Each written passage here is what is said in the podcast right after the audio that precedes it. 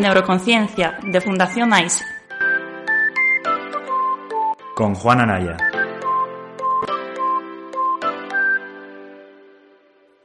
Bienvenidos a todos a la primera reunión semanal del Club Neurofisioterapia en Clubhouse. Eh, esta tarde pues tenemos la suerte de contar con Paula Iglesias, que es neuropsicóloga, trabaja tanto con adultos como con niños con distintos tipos de patologías neurológicas y nos va a servir pues como excusa y como madrina un poco de, de nuestro club de neurofisioterapia que lleva abierto prácticamente una semana. Eh, es la primera experiencia que tenemos en el formato audio, pero yo creo que, puede ser bastante interesante. Y bueno, el Club Neurofisioterapia pues surge como un club transdisciplinar. Eh, las únicas reglas así rígidas que tenemos es que no admitimos publicidad de ningún tipo, que no sea sin ánimo de lucro, eh, que no admitimos pseudociencia ni pseudoterapia y que por supuesto eh, tenemos que respetar el carácter transdisciplinar y está abierto cualquier profesional de cualquier área, de cualquier eh, disciplina que esté interesado en el mundo de la neurociencia clínica. Y bueno, y luego ya pues el respeto mutuo y todo ese tipo de cosas que yo creo que son muy interesantes también en, este tipo de foros, ¿no? Eh, yo soy Juan, eh, me podéis encontrar en la Fundación AISE, soy neurofisioterapeuta, luego ya conforme vayan interviniendo los distintos moderadores, ponentes y oyentes, pues ya que se vayan presentando y que nos vayan contando un poco eh, a lo que se dedican. Como he comentado, la sesión está siendo grabada. Eh, grabar las sesiones va en contra de la política de Clubhouse si no se tiene un consentimiento escrito por parte de los, los que intervienen como los que estamos arriba ahora mismo, tanto Cedric como Yolanda, como Paula, como Pablo, creo que no nos vamos a denunciar entre nosotros, pues estamos grabando la entrevista porque creo que puede ser interesante, que Paula va a contar muchas cosas chulas y, que luego pues lo podemos dejar colgado por ahí, como os comentaba antes, por si alguien quiere echarle un vistazo, o una oreja, mejor dicho, en este caso, eh, pues que lo pueda revisitar. Porque es verdad que todavía Clubhouse no está abierto a Android, solo estamos aquí la gente con iOS y es un grupo todavía muy reducido. Pero bueno, mm, como he dicho en las redes sociales, creo que este experimento pues, puede ser un desastre porque puede ser muy cutre, porque nosotros tendemos a ser un poco cutres, pero también puede ser muy divertido. Entonces, pues bueno, lo grabaremos, si se puede aprovechar, lo, lo publicaremos y si no hay por dónde cogerlo, pues lo enterraremos en lo más profundo de, de algún agujero por ahí de, de las neuroflautadas de, de Juan Anaya y compañía. Así que eh, muchas gracias por estar aquí, eh, queridos oyentes y eh, speakers que estáis arriba. Vuelvo a repetir que tanto Ana, Carolina, Pablo, Araceli, Iria, todos los que estáis por ahí abajo, si queréis en cualquier momento intervenir, pues solo tenéis que darle a la manita, yo subo arriba y, y vamos moderando. Como estamos poquillos y estamos en familia, pues yo creo que la sesión puede ser, puede ser muy agradable. Así que yo en realidad estoy muy contento de, de poder compartir este ratillo con vosotras. Y creo que el tema de disprasia, pues es un tema eh, maravilloso para empezar el, el, club. Ya digo que Paula es una madrina estupenda, porque creo que es una profesional que eh, aúna muy bien en un perfil eh, la integración sistémica del movimiento, esa integración entre lo motor, lo cognitivo a nivel individual y luego el análisis pormenorizado de la tarea y de las relaciones contextuales con el movimiento. Y además es una persona pues muy joven, es muy entusiasta, ella siempre está metida en todo. Es la terapeuta total, como yo le llamo desde que la conozco, porque se atreve mm, desde posturar a un niño con distonía hasta pasar el último test absurdo que ninguno entendemos del mundo de la neuropsicología.com. Eh, y entonces, pues bueno, es una persona muy polivalente y que yo estoy encantado que, que abra este, este ciclo un poco que no sabemos si, si se repetirá. Si os interesa y veis que el formato es bonito, pues podemos seguir haciéndolo. Y si no, pues ya os digo, habremos echado un ratillo agradable. Bueno, Paula, buenas tardes. ¿Qué tal? Hola, pues nada, muchas gracias por invitarme eh, a este nuevo formato. La verdad es que, bueno, es un honor eh, inaugurar estas charlas, bueno, más bien conversaciones, ¿no? Que al final yo creo que es lo interesante que tengamos entre todos, con el objetivo un poco, pues, de compartir inquietudes y de, y de compartir también cuestiones, tanto que sabemos a nivel de clínica, ¿no? Que nos preocupan a todos, de cómo ser mejores terapeutas, de cómo ayudar más a nuestros pacientes y luego pues todo eso aunarlo ¿no? con la literatura científica y con todo lo que hay por ahí que al final nos tiene que nutrir muchísimo todos los días. Y además si lo podemos juntar en un formato distendido como a este, em, entre amigos, ¿no? Conocidos como, como estamos aquí y aportarnos lo uno a lo otro, pues yo la verdad que encantada. Espero poder aportar em, algo hoy y que aprendamos juntos. Pues claro, Paula, algo saldrá de aquí. sabes que tengo mucha fe en que algo eh, sacaremos claro.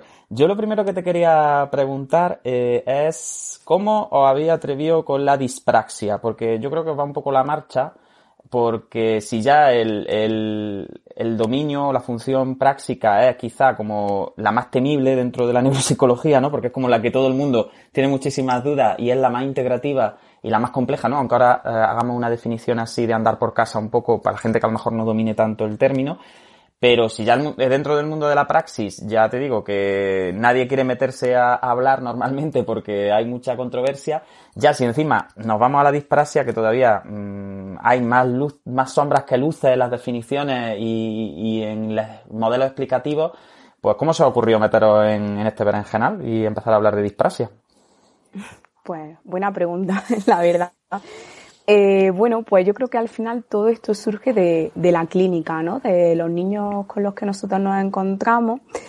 Y es cierto que ahí em, creo que es que la disprasia es como mm, un gran paraguas, ¿no? Que hay donde poquita gente se mete o a lo mejor también em, las personas que lo hacen eh, a lo mejor no no lo abordan, digamos, o a lo mejor todavía la, la disprasia no está conceptualizada eh, de manera tan global, digamos, y tan transdisciplinas como debiera. Es decir, yo creo que dentro de los dominios integrativos que se ve infantil, a lo mejor el, el de los más complejos porque aborda e implica todas las áreas y a todos los profesionales, ¿vale? Es cierto que en cualquier otro tipo de afectación, pues a lo mejor te encuentras un componente más atencional, más de funciones ejecutivas, más de lenguaje o más puro de movimiento, pero es cierto que la praxis es algo, es como lo más integrativo de todo, ¿no? Entonces, precisamente como nosotras veíamos que había ahí un poco de eh, agujero, digamos, pues dijimos, venga, vamos a meternos aquí, necesitamos un poco eh, aclarar terminología básica y asentar unas bases, o bueno, aunque nosotros obviamente no lo asentamos porque esto ya está súper estudiado, ¿no? Por la gente que se dedica a esto, pero sí consensuar entre nosotras, ¿no? Eh, a nivel clínico, eh, cuáles son las bases de las que partimos y sobre todo cuando yo esto lo hablaba con, con Laura, que es eh, mi compañera neuropsicóloga, pues claro, ella decía, bueno, es que la apraxia en el adulto pues está relativamente bien definida, ¿no? Aunque luego pues también obviamente hay gente que lo tiene más o menos claro, pero es que eh, como la disprasia es mm, o el fallo está en la adquisición de la praxis durante el neurodesarrollo, es que hay muchísimas lagunas y hay muchísimas preguntas que nosotras como terapeutas tenemos eh, que, no, que no nos han respondido, ¿no? Que a lo mejor nosotras no, no nos hemos parado a pensar. Claro, Paula, porque sobre todo para la gente que a lo mejor lo pueda tener menos claro, eh, tú a título personal, porque la definición de praxis, más o menos, mm, la clásica, la de los libros, la conocemos todos, ¿no? Como esa capacidad que está, mm, pues, descrita como para hacer eh, movimientos con cierto tipo de secuenciación o de complejidad de forma voluntaria, en ausencia, sobre todo cuando se habla de apraxia, ¿no? Ese en ausencia de famoso.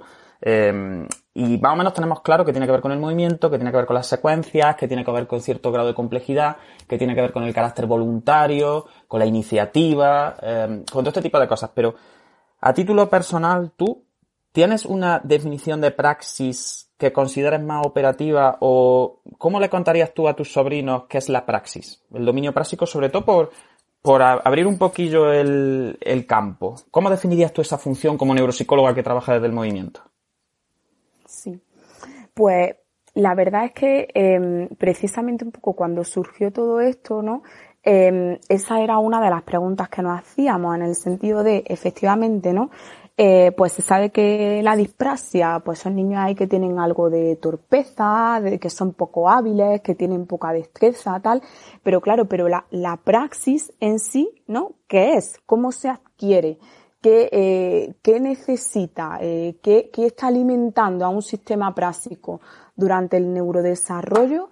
Eh, por el cual llega un momento en determinado niño eh, en el que empezamos a observar que eso no se está consolidando, ¿no? O no se está integrando bien, que yo creo que es una de las claves, ¿no? De, la praxis.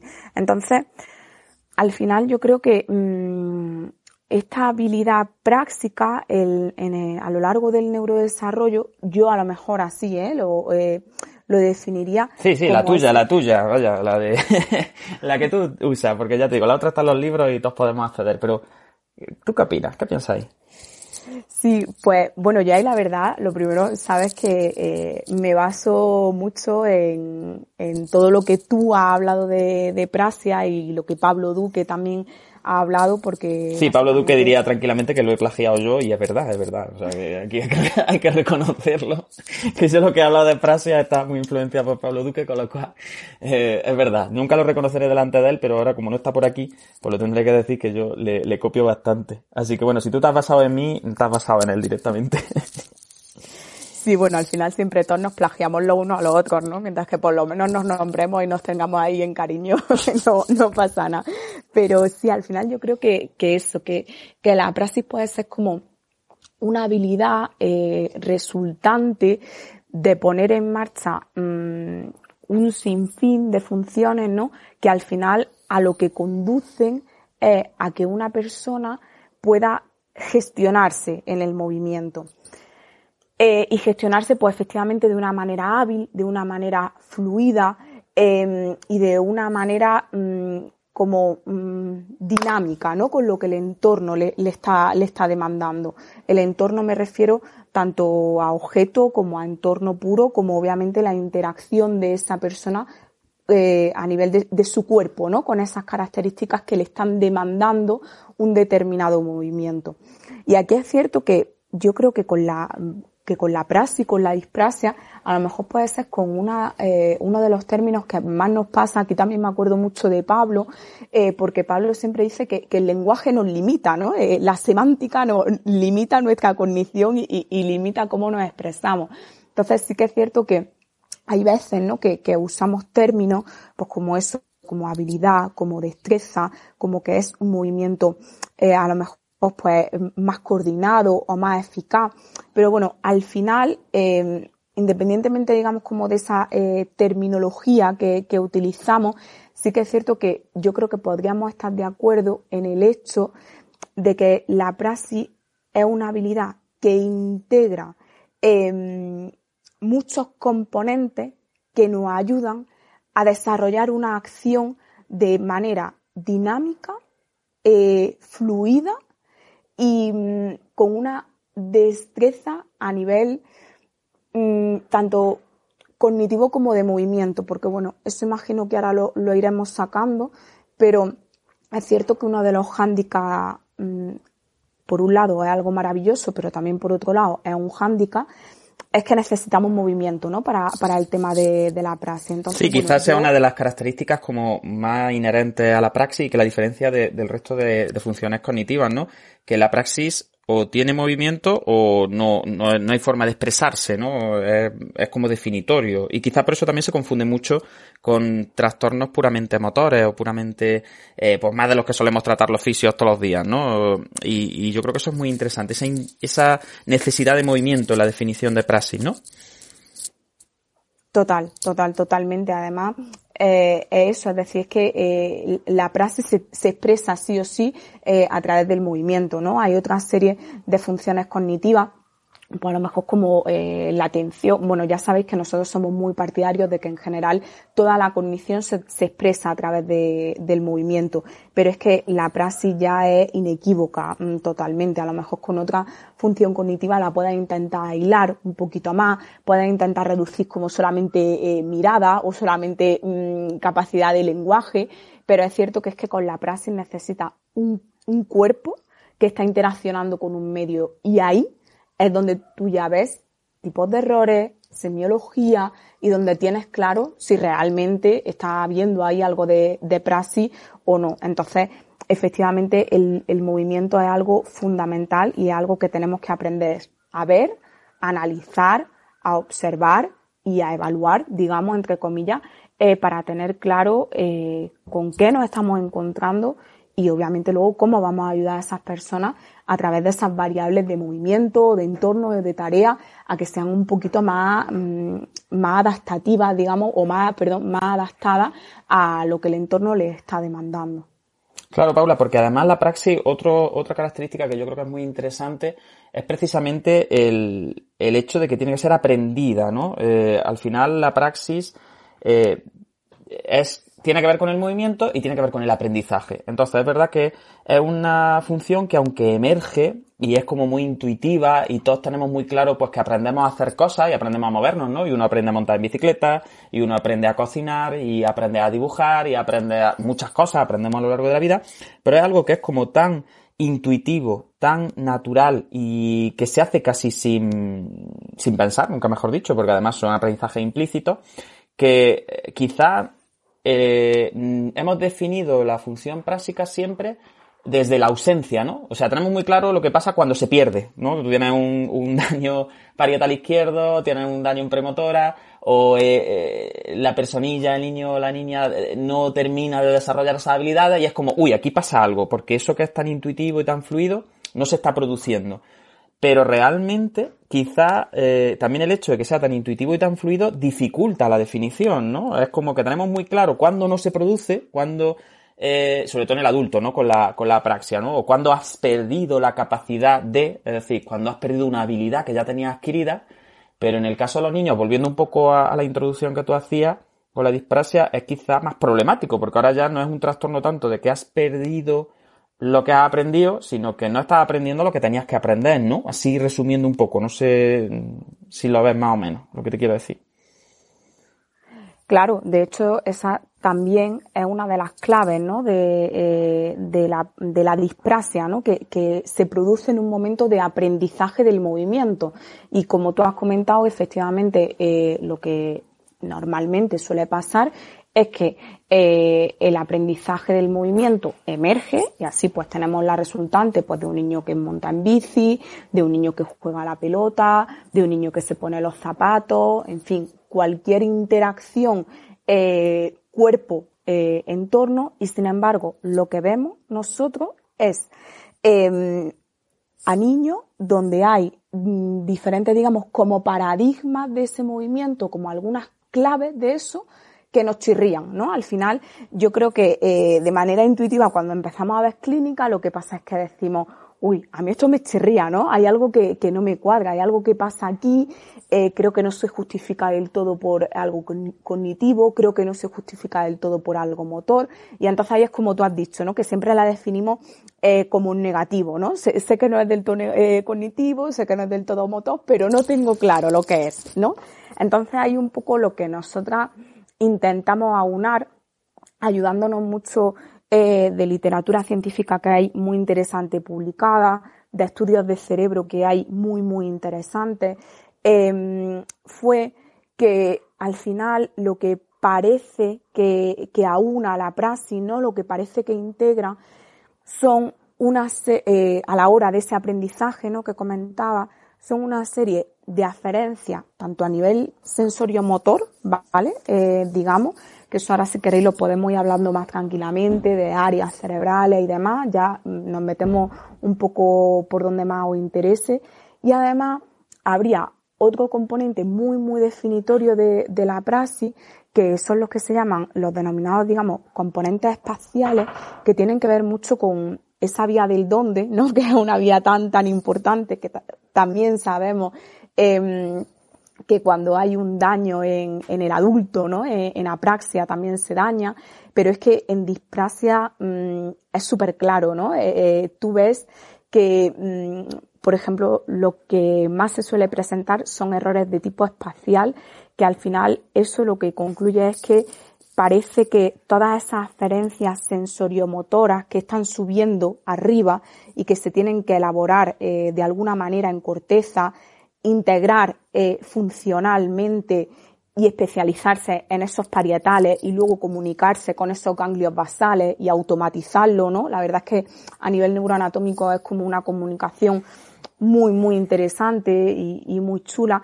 Lo, lo, que tú estás viendo ahí es que efectivamente no se terminan de, de aunar y de mm, comunicar bien tanto esa área ascendente eh, eh, y que luego también obviamente son descendentes porque se monitorizan constantemente, ¿no? Suben y bajan, eh, sensoriomotoras no se están eh, eh, gestionando bien en esas vías del donde a nivel parietal y por lo tanto la automatización de ese aprendizaje parece que tampoco termina de producirse, ¿no? Por eso eh, ahí los ganglios basales pues también parece que a nivel neuroanatómico hay una disfunción en, en los niños con, con disprasia. Em, por eso, mm, en fin, yo creo que con, con, este tipo de cosas también a nivel cerebral nos vamos ubicando un poquito en, en qué sí sería la praxis y la disprasia en este caso. Porque, ¿cuáles son, aunque ahora ya profundicemos un poquito, a mí me parece muy interesante pues lo que has comentado de las vías occipitoparietales, ¿no? Porque el otro día explicando yo, no sé dónde estaba explicando, ah sí, en el, digo, porque he explicado yo los ganglios basales últimamente, una cosa, digo, si he tenido biomecánica en el máster, ¿no? Era en el, en el grupo provincial de Córdoba del colegio, eh, estaba hablando yo de ganglios basales y hablábamos de las vías, porque le escuché a Yolanda, que está por ahí también, eh, hablar sobre las vías entre ganglios basales y parietales y cómo los parietales, pues bueno, en su, en su línea dotan, parece que la activación parietal dota un poco de las coordenadas espaciales a la automatización que viene de ganglios basales, ¿no? Pero, aparte de, eso que ahora quiero profundizar, pero por terminar un poco así como la definición a pie de calle, ¿no? Por dar una idea general desde la clínica. Cuando un padre, cuando yo qué sé, pues eso, una madre viene al centro y viene con dudas o viene demandando algo relacionado con la dispraxia o con la praxis de su hijo, ellos evidentemente no vienen diciendo, mira, creo que mi hijo tiene un trastorno prásico. ¿Cuáles son las demandas que, o sea, cuáles son las actividades que más se alteran o qué, cuáles son las claves que hacen que los padres se planteen o los profesores, me imagino, porque también me imagino que en el, en el ámbito escolar o Em, en docencia en general, pues muchas veces también nos habrán consultado, ¿no? ¿Cuáles son las dudas clásicas? Como decir, mira, es que el niño no, ¿qué es lo que no hace el niño que dispara como la alerta? Así por terminar un poco con la parte más práctica. ¿Qué, qué te dice los padres cuando llegan a la, a la consulta y te expresan su preocupación? ¿Sobre qué se preocupan ellos? Pues eh, sobre todo, bueno, y además es que los padres te lo explican de una forma totalmente de la vida diaria, ¿no? Y desde lo cotidiano, que al final es lo interesante. Y efectivamente lo que comentan los padres, mm, aparte de palabras comunes, como ya sabemos, de es que mi hijo, yo lo veo que es torpe, yo lo veo que es muy poco hábil, que, que no aprende, que, que no, mm, que no, que no llega a tener soltura, ¿no? Con su cuerpo y con su movimiento. Luego hay cosas más específicas cuando tú ya en anamnesis o cuando estás en el proceso de, de valoración les vas preguntando y vas sacando que a lo mejor son, eh, pues por ejemplo, eh, no cambia, es decir, no intenta hacerlo de otra forma y eso me sorprende muchísimo, ¿no? Sí, como esa eh, especie como de, de rigidez en, en, la estrategia, ¿no? Como que el niño, a pesar de no estar teniendo éxito, y de darse cuenta que no está teniendo éxito, como que no cambia el, patrón de alguna manera, ¿no? Claro, totalmente. Lo que pasa que eh, lo que parece que se ha visto es que muchas veces como que asociamos, digamos, esos componentes, pues de, de, que no cambia el patrón o que, o que no adapta el movimiento a otra cosa, así no a lo mejor más frontales, que tienen que ver después más con el funcionamiento ejecutivo, con rigidez y demás. Pero es que parece que lo que se ha visto es que ese propio, digamos, parietal, esa propia área integrativa de la praxis, em, sería un, área que ella misma debería ser la encargada de generar esos cambios adaptativos a nivel de movimiento, ¿vale? Por eso yo cuando hace un par de fines de semana hablábamos de disprasia, dedicábamos una mañana entera, eh, usaba palabras como monitorización, adaptación al cambio y todo esto, pero decía, por favor, no lo entendáis en el sentido prefrontal y ejecutivo, entenderlo en el sentido de un parietal que tiene que estar ahí em, adaptándose a nivel de segmentos corporales y a nivel de movimiento a, a la acción, ¿vale? Y, luego eso volvemos. Pero por retomar un poquito lo que me comentabas de, de, lo, de las dudas que le surgen a, a, los padres, pues por ejemplo a eso, ¿no?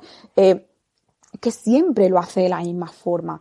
Eh, luego, pues, depende de la edad que, que, lo, que tengan los niños, pues, por ejemplo, las consignas verbales no le llegan. Es decir, eh, eh, porque están en un momento como todavía muy de cuerpo, o porque a lo mejor también tienen otras cosas, ¿no? Que eso también lo hablaremos. Encontrar un niño que tenga solamente una displasia, yo no lo he visto nunca. Siempre por suerte o por desgracia, pues se junta con un cuadro más complejo, ¿no? Con más, con más cosas.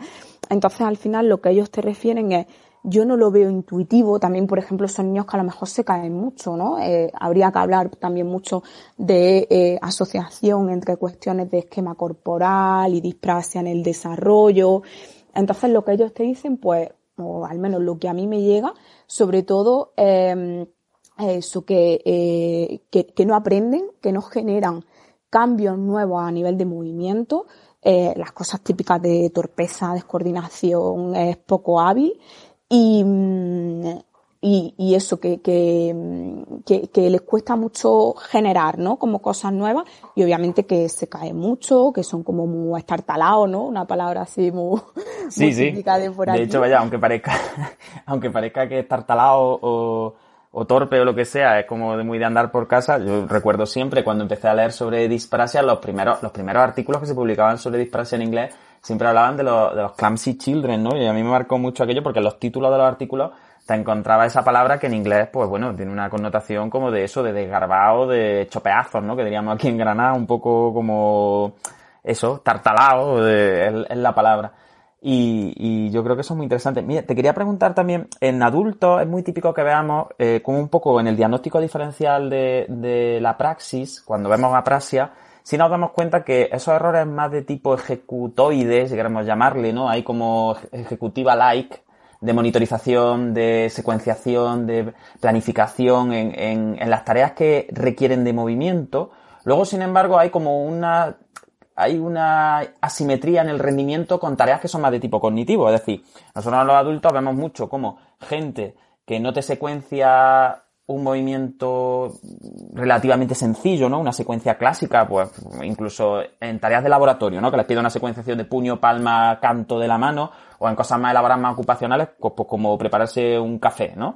Y vemos que en esas tareas fallan estrepitosamente y sin embargo cuando te los llevas a tareas más de corte cognitivo, más puro, ¿no? En el que no tienen que tener esa integración corporal, ni usar, ni tirar de movimiento voluntario, los rendimientos no son tan malos, aunque evidentemente, como tú dices, es muy raro encontrarse un cuadro prásico puro y duro, salvo que sea por una semiología, pues eso, tipo aprasia progresiva primaria, o, en fin, este tipo de, de entidades que son más raras de ver.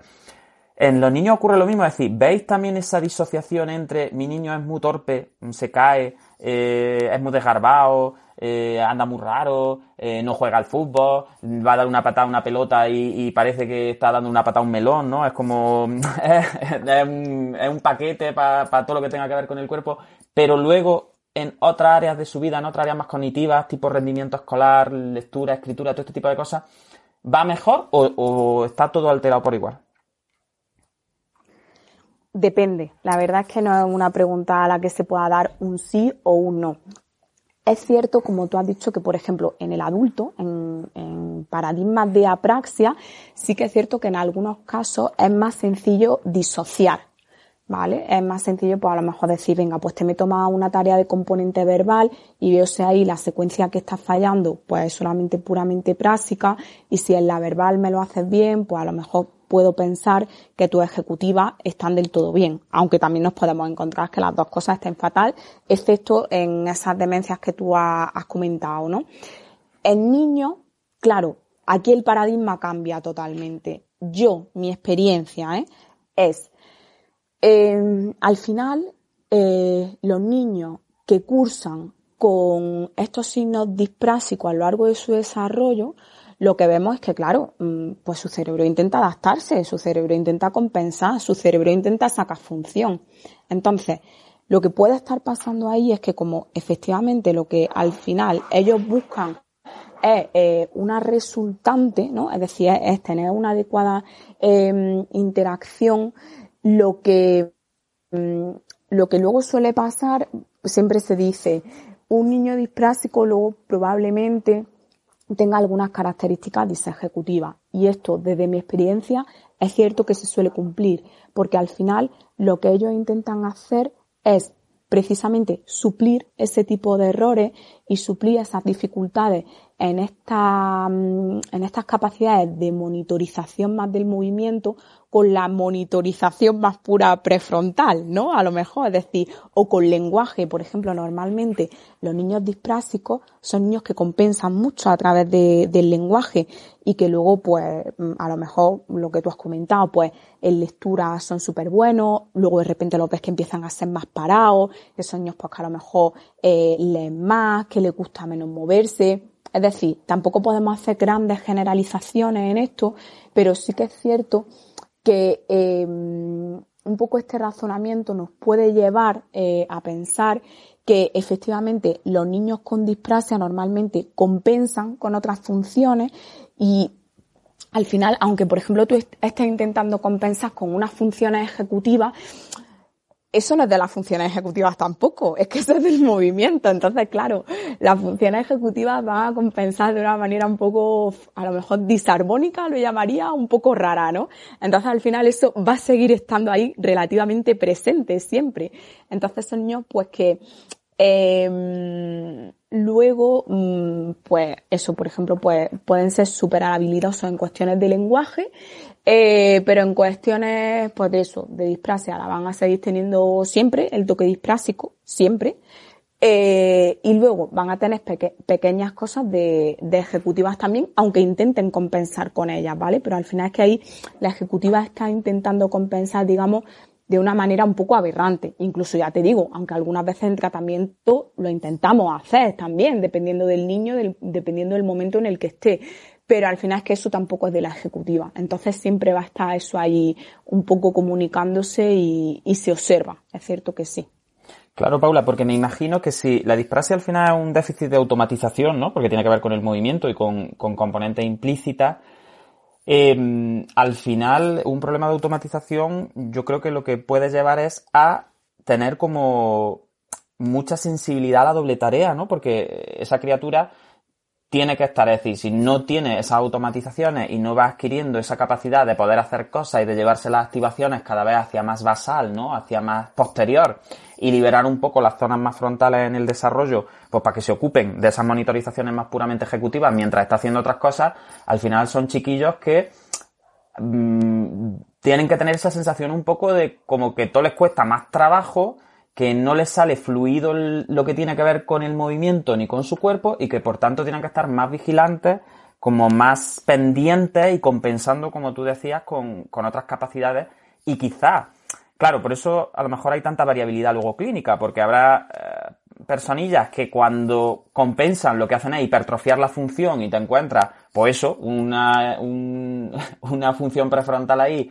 súper elaborada y súper desarrollada, pues porque ha estado compensando eh, la falta de automatización, pero también nos podemos encontrar el caso contrario, ¿no? Que a fuerza de no tener esas automatizaciones, sobrecargar tanto la, función prefrontal que no, no dejamos tampoco que se desarrolle hacia otros aspectos más cognitivos, ¿no? Porque si el niño tiene que estar pendiente de cómo coge el lápiz, o de cómo se coloca, o ve que se cae, o que le resulta incómodo, o que no le resulta fluido el uso de un objeto, por ejemplo, tampoco podemos esperar que luego libere la cognición mientras está utilizando ese objeto para dedicarse a cosas más de corte cognitivo, ¿no? Entonces, quizá yo creo que la variabilidad clínica podría ir un poco por ahí, ¿no? Tanto por esa compensación excesiva que puede o hipertrofiar la función y, entrenarla, por así y esto es como, mira, pues si me falta una pierna, pues la otra puede echar mucha fuerza y puede ser muy funcional, pero también puede ser que si me falta una pierna, me cargue la otra de tanto usarla, ¿no? Entonces yo creo que la variabilidad clínica puede ir un poco por ahí, en esa alteración de automatización, de aprendizaje del movimiento, que evita que esas criaturas puedan estar pendientes de, otras cosas que no son su cuerpo, ¿no? Porque, porque tienen que sentirse torpes al final. Claro, totalmente. Además, si lo pensamos, eh, al final, el cerebro lo que es es un generador de patrones, ¿no? Eh, de manera constante. Entonces, claro, em, la, la prasia yo creo que es en el neurodesarrollo em, un gran ejemplo, ¿no? De cómo el cerebro está em, generando esos patrones a nivel de movimiento, ¿no? En el caso de, la prasia a nivel de, movimiento, de planes de acción, entenderme que, estoy hablando de, la complejidad, ¿no? Que, requiere la, la disprasia. Entonces, claro, hay áreas, digamos, que están aportando a la generación em, de esos patrones, ¿vale? De esos patrones de acción, son áreas como cerebelo, áreas como parietal, áreas como ganglios basales, áreas talámicas también que hay ahí eh, inmiscuidas que son muy, muy interesantes. Entonces, claro, normalmente, eh, como bien sabemos por ejemplo, em, eh, un buen desarrollo, por ejemplo, de cerebelo, eh, que es el primer generador de patrones en el cerebro, eh, va a hacer o, o, puede ayudar, esto no siempre es algo inequívoco y unidireccional, puede ayudar a que el resto de áreas cerebrales también aprendan a generar patrones, ¿no? Esa famosa relación que conocemos entre la generación de patrones a nivel de movimiento en cerebelo y luego cómo eso puede ayudar por fenómenos de diasquisis pues, a una buena generación de patrones a nivel prefrontal. Esto no siempre es así. Hay niños que a lo mejor tienen el cerebelo hecho polvo, pero que luego son unas máquinas, ¿no? Eh, no, siempre tiene por qué ser así, pero eh, en neurociencia sabemos que puede ayudar, ¿vale? Entonces, claro, en el caso de la disprasia, estamos ante una condición en la cual eso, eh, esa área generadora de patrones a nivel de planes de acción, de interacciones con el entorno, de gestión de mis segmentos corporales, de gestión de mi cuerpo con un objeto, no se está produciendo, no se está unando, no se está automatizando. Entonces luego tiene cierto sentido que eso pueda generar paradoja en cómo luego un prefrontal va a generar o no patrones, aunque yo ya os digo, esto a lo mejor podría ser una visión un poco evolucionista, que no siempre pasa así, pero es cierto que desde la experiencia clínica hay muchas veces que, que ocurre y que tiene su sentido, ¿no? Que es el que estamos comentando. Sí, de hecho hay muchos autores que basan directamente el desarrollo de funciones más evolucionar. A mí no me gusta mucho hablar de evolucionismo porque luego hay mucho evolucionista por ahí que mete el pie donde no tiene que meterlo, según mi opinión, ¿no? Pero bueno, es cierto que si hablamos también de niveles de complejidad, eh, de, dinámica de sistemas, pues también existe un poco esa concepción, ¿no? Como las capacidades del movimiento que son más intuitivas, que son más analógicas, ¿no? Que es como, eh, pues eso, te viene una pelota a la cara y sale la reacción de, de, tirar la mano para que no te pegue un pelotazo, ¿no? Si nos vamos así a un ejemplo como muy bestia, pues cómo esa capacidad de monitorización, de inhibición y de puesta en marcha de estrategias funcionales, pues luego pueden ayudar por niveles crecientes de, complejidad a pues eso, a funciones que son más integrativas a lo mejor y todavía un poco más abstractas. Entonces, pues bueno, yo coincido contigo en que posiblemente por eso, al ser un problema del desarrollo, afecta como a, a áreas tan, tan diversas, ¿no? Y entonces, pues, porque esto también en fisioterapia lo hemos visto mucho, ¿no? Cómo se habla de la disprasia y del tratamiento de la disprasia incluso para mejorar el rendimiento escolar, ¿no? Porque, porque muchas veces se, se unifica la teoría y, se habla de que un niño que es torpe eh, con el cuerpo y que de pequeño ya tiene esas dificultades en la automatización que venimos comentando, ¿no? Esas dificultades en el aprendizaje de nuevos movimientos, de nuevas habilidades, pues quizá como ese niño luego va a tener dificultades también rindiendo en, en, la escuela, ¿no?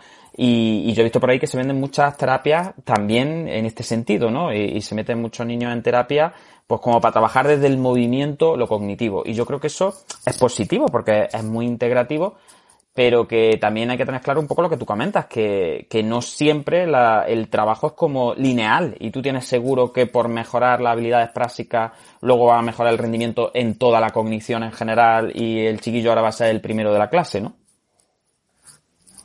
Sí, sí, sí, totalmente. Decía, hay que tener, ahí hay que tener muchísimo cuidado porque con esas explicaciones unidireccionales, la verdad es que eh, hacemos un flaco favor a la neurociencia, a las personas con las que trabajamos todos los días y a la gente que, que está aprendiendo, ¿no? Y que, y que son terapeutas como, como nosotros. Entonces, es cierto que, bueno, una cosa es que a lo mejor hablemos desde nuestra experiencia clínica. Oye, pues mira, yo lo que me encuentro mayormente es esto.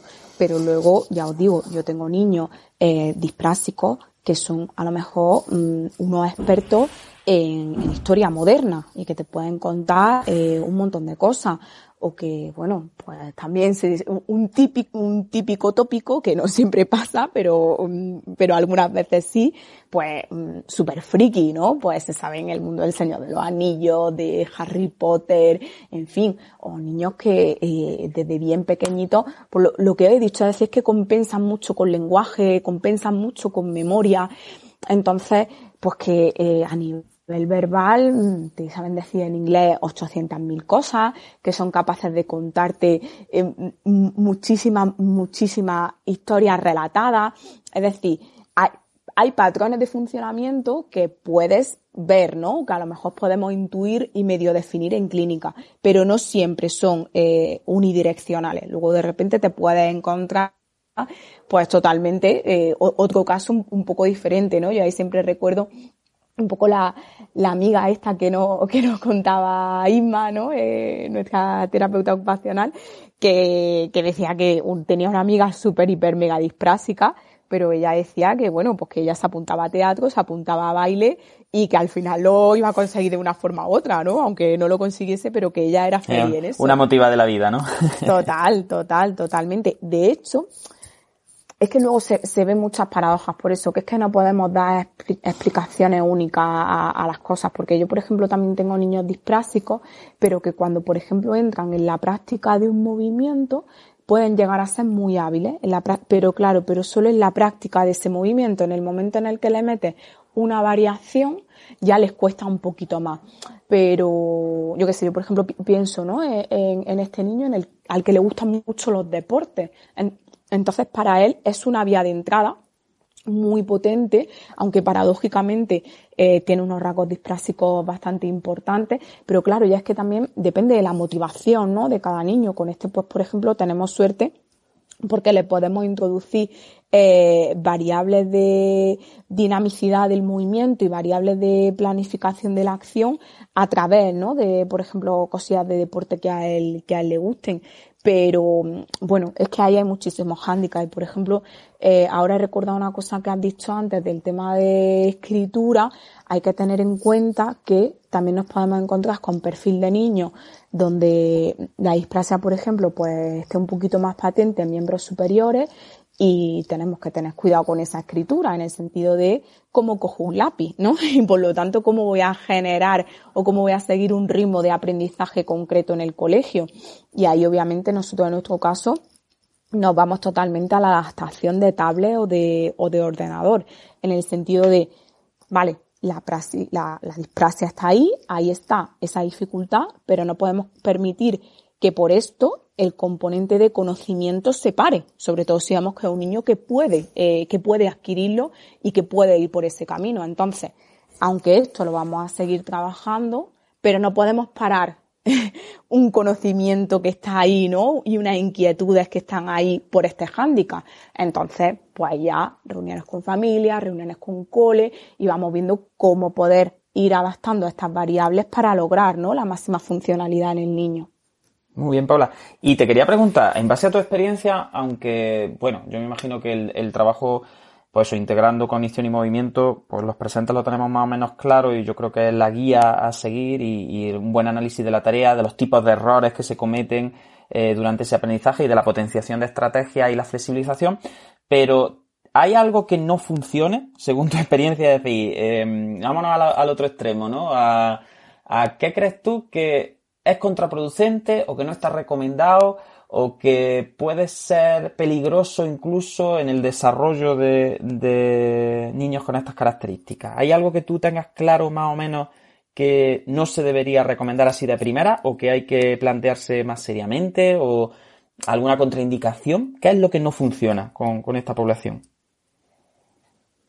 Pues mm, la verdad es que sí que hay cosas claras que, que no funcionan y que por favor, yo entiendo que eh, como la disprasia es, eh, es esta cosa no tan compleja de la que estamos hablando y, y que muchas veces induce a error porque se expresa a través del movimiento, pero por ejemplo cosas que no funcionan, el trabajo de fuerza, es decir, yo, yo me encuentro con profesionales. Vaya, hombre, ahora resulta que, de fuerza. que el oficio no vamos a poder trabajar la fuerza. No, no, no, no lo digo por, no lo digo por los oficios, lo digo en muchas ocasiones de manera intuitiva, pues por ejemplo No, yo me no. encuentro a Y dilo por los oficios también. Paula, no puedes nada, lo puedes decir por los oficios tranquilamente. ¿eh? No, no, no lo puedo decir. Estaba siendo irónico porque, hombre, la verdad que En yo me he encontrado... De neurofisioterapia yo no puedo decirlo. Pero vaya, que yo sí me he encontrado algunos que, que confunden los trastornos prásicos con un problema de fuerza y que se ponen con los niños ahí a hacer mm, pesas. Pero bueno, Claro, sigue, pero sigue. Yo, lo, yo lo entiendo porque puede ser intuitivo. Es decir, eh, como tenemos el hándicap de que se expresa a través del movimiento, pues claro, tú lo que estás viendo ahí es que hay unos segmentos corporales a nivel de manipulación fina, que es que, que eso no, no está, no está teniendo una saliencia adecuada y no está teniendo una respuesta adecuada. Pues claro, dices, madre mía, pues esto es que hay que fortalecerlo, porque es que estos dedos parecen de mantequilla, ¿no? Pero es que eso le hace un flaco favor, porque es que realmente no hay un problema ni de fuerza, ni de reclutamiento. Bueno, ya ahí vosotros seguro que podéis poner eh, terminología más técnica y que seguro que concuerda un poco mejor con todo lo que yo estoy intentando Pues decir. mira, Paula, si Pero- te apetece, podemos abrir un poquillo el melón y abrir la conversación, ya que, ya que hemos entrado en términos más de fisio y más de reclutamiento, fuerza, la famosa coordinación, ¿no? De cómo se hacen los diagnósticos diferenciales con trastornos de coordinación y, y praxis, que, que yo creo que sorprendentemente todavía hay mucha duda. Pues si te apetece, podemos abrir un poco el, las voces, ¿no? Está Cedric por ahí, Manuel, Pablo, Yolanda, hay gente por ahí abajo también que pueden subir. No sé qué pensáis sobre mm, cómo haríais eh, o qué creéis que puede diferenciar a estas eh, como estos errores primarios, estas alteraciones primarias en componentes más analíticas, fuerza, coordinación, amplitud articular, eh, pues me da igual velocidad, el timing un poco. ¿Cómo hacéis vosotros para diferenciarlo? Venga, a ver, ¿quién, quién se anima a, aquí a compartir con Paula sus inquietudes como fisioterapeuta? O a lo mejor no, a lo mejor los fisios tienen muy claro eh, cómo se diferencia la coordinación de la praxis, ¿no? Eh, porque es verdad que es muy frecuente. Fijaros que, es llamativo que todavía en muchos informes de fisio en niños con estos trastornos todavía aparece, pues eso, como problemas de coordinación bimanual. Entonces, ¿qué opináis? A ver, ¿quién se anima? Además, de hecho, eh, la disprasia todavía en muchos en muchos artículos científicos eh, se define como eh, trastorno de la coordinación motora, ¿no? Tú te lo encuentras en inglés como disorder coordination, mm, no sabría ahora decirte.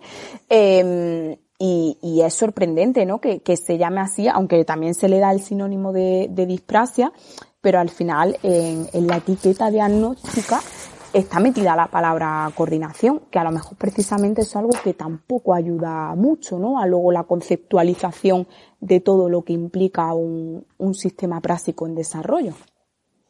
Claro, yo creo que lo que hay que tener en cuenta es eh, que un problema de la coordinación o un problema de fuerza o de reclutamiento o un problema primario eh, se refiere a una componente motora puramente. Es decir, si tenemos claro el esquema sistémico individuo, entorno y tarea, todas esas componentes están metidas dentro de la subcomponente motora, dentro del individuo, mientras que el trastorno práctico, por definición, tiene que afectar a la cognición. Entonces, eh, eh, la coordinación se refiere al timing, se refiere al cuándo y se refiere al quién. Y entonces eh, los trastornos de coordinación son alteraciones en las cuales eh, a distintos niveles de complejidad, porque tenemos coordinación, puede ser de coordinación intramuscular, intermuscular, intersegmento, eh, de une mi cuerpo con otro, es decir, al final la coordinación lo que se refiere es a quién se activa, quién se mueve, quién se, quién participa y cuándo participa, es decir, cuál es la secuencia de activación correcta. Pero claro, hay que tener una cosa muy clara y es que una persona eh, bueno, vamos a hacer una exageración muy gorda. Eh, si tú quitaras el encéfalo y te quedaras solo con la médula espinal, ya habría formas de coordinación que se respetarían. No hace falta el cerebro para tener coordinación intermuscular incluso en la propia médula ya hay patrones preestablecidos que dependen de activaciones y de sinergias que están como muy eh, atraídas por la función a lo largo de, la evolución y a lo largo también del crecimiento y del desarrollo de la propia persona, ¿no? Entonces, la coordinación al final es un trastorno primario y cuando uno tiene un trastorno de la coordinación, ese trastorno de la coordinación como que genera una influencia negativa por igual más o menos en todas las áreas de movimiento que implican a esa parte del cuerpo que tiene el trastorno de coordinación. Entonces, la coordinación, por tanto, es un problema en el cuándo y en el quién se activa y que tiene que ver con bases neurales, bases anatómicas, es decir, un problema de coordinación eh, podría ser un trastorno de la inhibición eh, recíproca, podría ser un trastorno, es decir, formas de coordinación básicas nos podemos ir prácticamente al nivel básico de reflejos. Eh, en el reflejo miotático de estiramiento, la contracción que se hace de la sinergia facilitadora del músculo que está siendo elongado y, todo este tipo de arcos reflejos, al final es una coordinación intermuscular también que es prácticamente a nivel medular. Es decir, no se necesita más que la médula para poder desarrollar este tipo de contracciones. Una cocontracción entre músculos que estabilizan una articulación en carga, pues esa cocontracción también es coordinación. Eh, una secuencia en la cual tú tienes que coordinar a la vez, ya yéndonos a un segmento, pues eh, la flexión de muñeca con patrones de pinza más o menos complejos, con flexión de codo, con salida de, de, orientación, la métrica del movimiento, tiene mucho que ver con la coordinación, por eso se afecta mucho en lesiones cerebelosas. Entonces, la coordinación yo creo que es un proceso mucho más primario y es un proceso que tiene que ver con cuando se entra en juego, sean fibras musculares, sean neuronas, sean distintos músculos, sean distintos segmentos, sean distintas sinergias o sean, pues ya te digo, incluso la parte de arriba del cuerpo con la parte de abajo o un hemicuerpo con otro. Sin embargo, en el concepto práctico tenemos como esos tintes cognitivos en los que ya sí necesitamos actividad encefálica y en los que ya no nos sirve con activar la musculatura o los segmentos con la secuencia adecuada para desarrollar el movimiento, sino que tenemos esas componentes de planificación, tenemos esas componentes de monitorización, de detección del error, tenemos esas componentes de flexibilidad a la hora de adaptar el, movimiento que estamos haciendo a la tarea y a cómo cambia también dependiendo de cómo cambia el entorno, que eso es mucho más complejo que la coordinación. Por tanto, yo creo que el principal diagnóstico diferencial, no sé qué, piensan por aquí mis compañeros, sería plantearse eso, que, que la coordinación no va a tener esos cambios de rendimiento dependiendo de dónde se encuentra el foco atencional y cómo se está sobrecargando eh, los sistemas atencionales y no tiene por qué tener eh, distintos rendimientos dependiendo de la facilitación contextual y de, y de otras facilitaciones más tendentes a tareas y sin embargo eh, la praxis pues tiene como esos toques de los que venimos hablando todo el rato, ¿no? Esos toques como de, de interacción cognitivo-motora que, yo creo que es lo que la, hace tan apasionante y tan, tan complicada de, observar, ¿no? Y tan, y por eso estamos hablando aquí todo el rato como de, un fantasma, ¿no? Como que cuesta, cuesta que se revele. No sé qué pensáis los demás. Hola. Hola, Yolanda, ¿qué tal? Eh, pues Hola. Pues mira, eh, me está gustando mucho vuestra charla, no veía el momento tampoco de, de intervenir pero ahora ya que habéis pedido un poco eh, opinión y tal, pues digo, ahora es mi momento. Eh, bueno, yo creo que es muy bueno lo que estáis diciendo porque quizá el concepto coordinación es un concepto que, que todos usamos mucho, ¿no? Que es como muy del lenguaje coloquial, el, uy, no tiene coordinación, está descoordinado, ¿no? El niño o el adulto pero muchas veces, como tú decías, no llegamos a definir eh, qué significa coordinación a nivel neural, porque, eh, como bien dices, puede suceder a, muchos niveles, ¿no? Y, incluso, pues, mm, se me ocurre añadir lo que tú decías, pues coordinar, por ejemplo, entre partes más eh, voluntarias del movimiento, como cuando hacer un lanzamiento, y con toda la parte más automática o coordinar eh, eh, la respiración con fonar y con poder hacer un discurso. Claro, Yolanda, fíjate que incluso coordinar la parte... Mira, eh, yo una cosa que también siempre he visto mucho que tiene bonita la coordinación es que no siempre es motora, que tampoco lo he dicho yo antes, pero por ejemplo, la coordinación ojo-mano que siempre se dice mucho, ¿no? Eso de que te guíe que te guíe la sensibilidad al movimiento, al final también es coordinación, ¿no?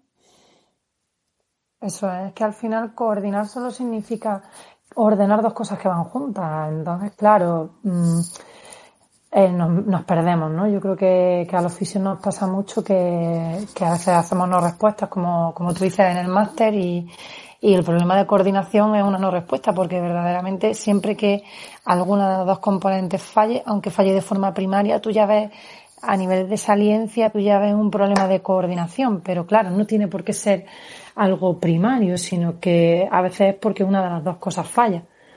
Con lo cual es, difícil de, terminar de definir.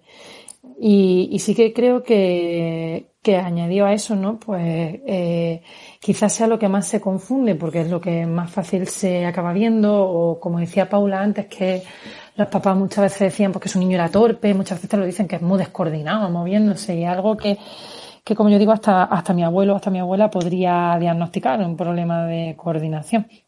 Pero claro, el problema es diagnosticar cuando ese problema de coordinación que tú ves es algo primario o, o subyace a, por ejemplo, como estamos hablando hoy, una disprasia. Y yo creo que los tiros van un poco por donde tú dices, que, que el, el, problema es si realmente fuese un problema primario de coordinación, eh, debería aparecerte en cualquier movimiento a cualquier hora del día, en cualquier tipo de tarea que incluya ese movimiento, ya sea una tarea más compleja o, mucho más simple o más de laboratorio, como estabais diciendo.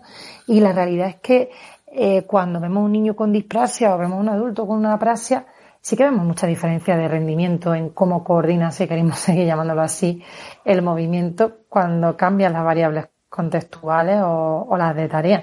Entonces, al final yo creo que la base está o la clave está ahí en, enfrentar a la persona a tareas y a distintas formas de, movimiento y, si verdaderamente vemos que falla en todo, podemos pensar que puede ser algo más primario, motor. Y sin embargo, cuando vemos que sí que eh, la complejidad cognitiva o la complejidad de la propia tarea o del entorno va variando la respuesta, pues ahí nos acercamos mucho más a un problema de integración que, va mucho más allá de la coordinación y se va más hacia la praxis. Yo creo que eso es muy interesante. Una cosa que se me ha em, olvidado deciros antes, como somos todos muy novatos en Clubhouse, es que aunque estemos todos muteados cuando, estamos todos silenciados cuando no estamos interviniendo, si alguien quiere pedir la palabra de la gente que está arriba en el panel, puede como darle al micrófono varias veces así lentito, mira lo que voy a hacer yo ahora, ¿Veis? Esa cosa es como que significa aquí en el mundo de Clubhouse, yo me he hace poco, como que quieres coger la palabra, ¿no? Y así también no tenéis que esperar a intervenir, a que yo diga, vamos a intervenir, sino que directamente, igual que los de abajo pueden levantar la mano, los de arriba pues podéis mutearos y desmutearos así como despacito y, y así sabemos pues que queréis hablar. Y luego también está el rollo de aplaudir que es como así más, así más rápido, como darle al microfonito, fin fricadas de, de Clubhouse, pero que, que, yo creo que son interesantes, sobre todo como veo que hay gente por aquí que tiene todavía el simbolito de novato, pues que sepáis eso, los de abajo que podéis subir la mano si queréis intervenir, y los de arriba que dándole así al micrófono como despacito, significa que queréis coger la palabra. Pues yo creo que Yolanda ha abierto un melón también interesante y, y, que puede dar pie a hacerle otra preguntilla a Paula. Hablando de las diferencias de rendimientos en entorno, ¿no? Y de las variables facilitadoras desde el entorno que en trastornos prásicos en el adulto tenemos tan claras y que al final hay una disociación automático voluntaria, es decir, los rendimientos cuando el foco atencional se lleva hacia la tarea caen en picado y sin embargo cuando el foco atencional se deriva y, no se lleva, eh, es decir, cuando la componente voluntaria del movimiento pierde peso, los rendimientos mejoran mucho, que esa es la definición pues que nosotros vemos en clínica más fácil sobre los trastornos prásicos en el adulto. Pero en niños sabemos que esta disociación automática voluntaria es menor porque no es tanto un problema de pérdida de lo aprendido, sino de problema en el aprendizaje, en el proceso.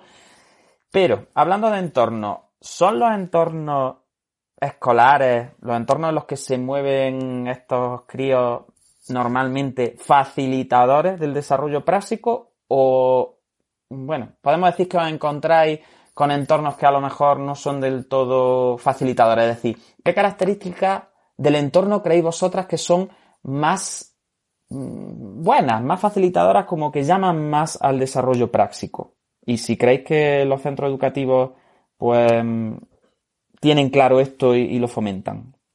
En fin, esto abierto tanto a Paula como a los oficios que trabajéis también, que sé que hay muchos oficios por ahí que trabajáis en coles. Así que abro un poco la pregunta y, y vais interviniendo.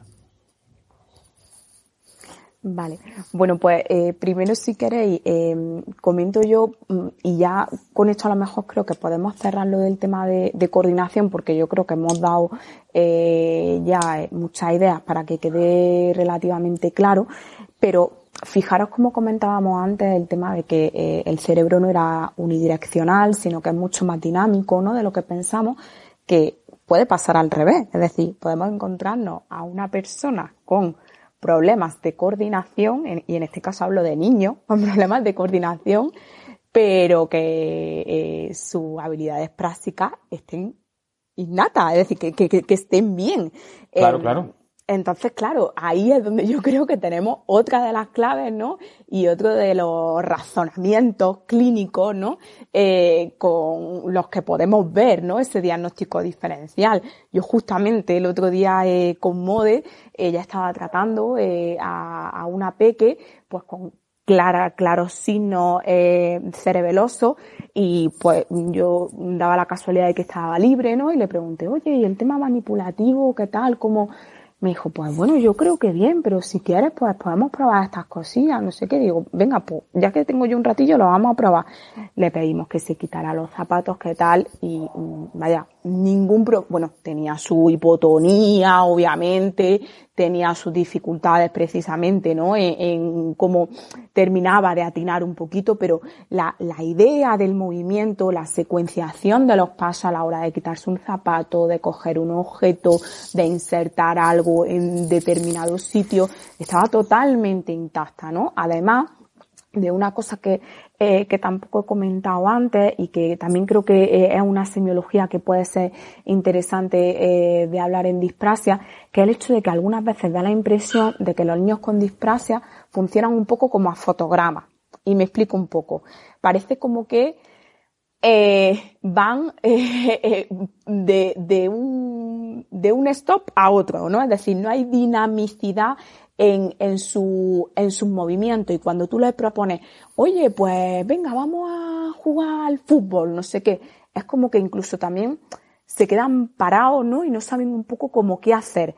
Pero ya os digo, no es tanta esa generación a nivel de una ejecutiva, de, de cómo genero un plan de acción, sino que de mi, sino más como que mi cuerpo no entra en dinamización con, con el entorno, ¿vale? Eh, porque eso también es un, un, rasgo semiológico interesante que, que, no había comentado. Y es muchas veces eso, niños que a lo mejor alzan la mano para algo, pero que luego se quedan ahí, ¿no? Y es como, no, no sé cómo encadenar esta, esta, esta acción. Y ahí también, pues, están como todos esos componentes de, de predicción de la acción, de, de secuencia de, lo, de los movimientos que no, que no estaría. Y esto lo podemos enlazar un poco con lo que comentaba Juan de cómo puede haber entornos que pueden ser facilitadores o no de, de, de que la praxis se, se, desarrolle. Y bueno, sí que es cierto que a nivel general podemos hacer una crítica constructiva del sistema educativo, eh, de que el sistema educativo es un sistema que promueve mucho el estar bastante quieto y además el hacer unos movimientos muy específicos, ¿no? Pues tenemos que ir a por un papel y a un lápiz, tenemos que ir a por un papel y un lápiz sentado en una silla, pues no se fomenta a lo mejor pues que un niño escriba en la pizarra, o que escriba en la pared, o que escriba en diferentes sitios, o que en lugar de escribir pues construya las letras con, con plastilina, o que escriba con las letras del Scrabble, es decir, no sé, hay tantas cosas, hay tantas ideas para mm, dinamizar y para variabilizar eh, el movimiento y las opciones de acción en los niños que a lo mejor en el sistema educativo no se dan, que vosotros, bueno, nosotros aquí las lanzamos por si a, a algún ministro de educación no, no escucha, que no lo creo. No sé, bueno, no sé, no estoy viendo yo entre los, entre los oyentes, no veo, creo que no hay ningún ministro, pero bueno, no lo sabemos. Por ahí hay una Ana que a lo mejor tiene que ver algo con los ministerios, un Daniel, pero bueno, no lo sabemos, no lo sabemos. Si acaso ahora ya que se pronuncien ellos. Pero bueno, sí, sí que es cierto que al final eh, normalmente promueve unas formas muy estándares de movimiento, muy normalizadas, donde no hay lugar un poco a que esos niños jueguen con, con su cuerpo, jueguen con el movimiento y experimenten, ¿no? Eh, cuando además en el caso de estos niños son niños que necesitan eh, mucho una, una dosis de experimentación mucho más alta que cualquier otro niño. Es decir, necesitan eh, someterse y experimentar eh, mucha más experiencia a diferentes intensidades, en, en, graduaciones distintas, en entornos distintos para lograr terminar de integrar esos planes de acción y esos movimientos que cualquier otro niño. Entonces, fíjate, si no tendríamos que darle como ahí el doble y el triple, ¿no? Y de hecho es que en las sesiones un poco eh, lo que nos falta a nosotros es eso también, no es tiempo, se necesita tanto tiempo para abordar una disprasia, una disprasia, hay tantas cosas en la vida diaria que se pueden hacer, hay tantas cosas en el juego que se pueden hacer, hay tantas cosas en, en el cole que se podrían hacer, que al final luego tú como máximo lo que tienes es con suerte dos o tres horas a la semana, ¿no? Y dices, madre mía, pues claro, ahí es donde se convierte en fundamental el trabajo con la familia, el trabajo con el cole, e intentar abrir, digamos, un poquito más las opciones y las puertas a, esta experimentación aumentada que, que necesitan este tipo de niños con este perfil. Claro, porque si al final también la teoría de ganglios basales, un poco, y, y las teorías más parietales, más del dónde que hablábamos antes, eh, son las que están ahora pegando más fuerte, al final, en el proceso de automatización que requiere de, al final la automatización requiere de repetición, nos guste o no nos guste, ¿no? De repetición sin repetición, como se dice por ahí desde eh, algunas escuelas, con las cuales, pues yo estoy de acuerdo en el concepto de repetición sin repetición, ¿no? Como de la práctica, bueno, en fin, la semana que viene hablaremos con Yolanda sobre aprendizaje motor y, y trataremos más estos conceptos, pero es verdad que en, yo creo que en el sistema educativo en general, primero, que se da pocas opciones a la experimentación y segundo, que se penaliza mucho el error, ¿no? Yo creo que todo el aprendizaje está muy basado en la depuración del error, ¿no? Sigue como un modelo de aprendizaje en el cual eh, tener como cierta maestría o, o adquirir habilidades se basa en la disminución del error. Entonces, como que tenemos todos muy interiorizado que una persona aprende a hacer algo cuando deja de equivocarse. Con lo cual es como que la equivocación tiene que eliminarse cuanto antes, porque cuanto antes elimine la equivocación es como que aprendo más rápido, ¿no? Y yo creo que ese concepto hace mucho daño en el mundo de la disprasia, porque necesitamos el error, necesitamos enfrentarnos a errores bien, eh, al final esto es como una medicación, ¿no? Hay que dosificarlos, bien dosificados, eh, para que esa personilla que está en desarrollo consiga información aumentada y consiga como poder eh, triangular mejor esa información y poder desarrollar el movimiento de una forma más adaptada, ¿no? Y yo creo que en general el sistema en el que nos encontramos penaliza mucho los errores y, pasa en vez de, eh, como hacemos un poco más en dinámica de sistemas, que es, pues bueno, entendemos el aprendizaje como la capacidad de manejar más grados de libertad con menor esfuerzo, al final entendemos la variabilidad en la conducta como algo positivo, esa variabilidad en la conducta es seña de que realmente poco a poco estás adquiriendo maestría y puedes adaptar el movimiento a distintos entornos y a distintas tareas, distintas características.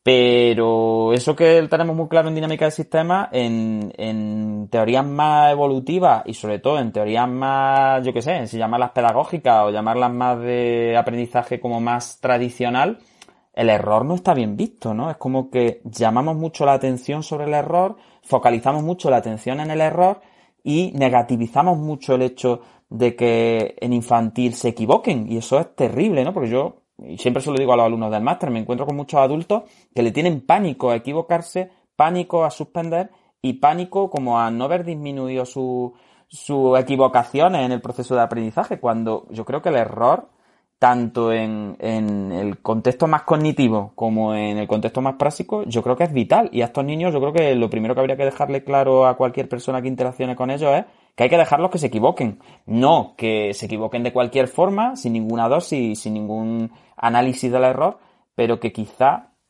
llevarnos la atención y focalizarnos hacia la negatividad del error y creer que aprender algo es equivocarse cada vez menos, yo creo que es un paradigma que, hace mucho daño en, en, praxis, ¿no? No sé tú qué opinas o no sé qué opina el resto de, los asistentes.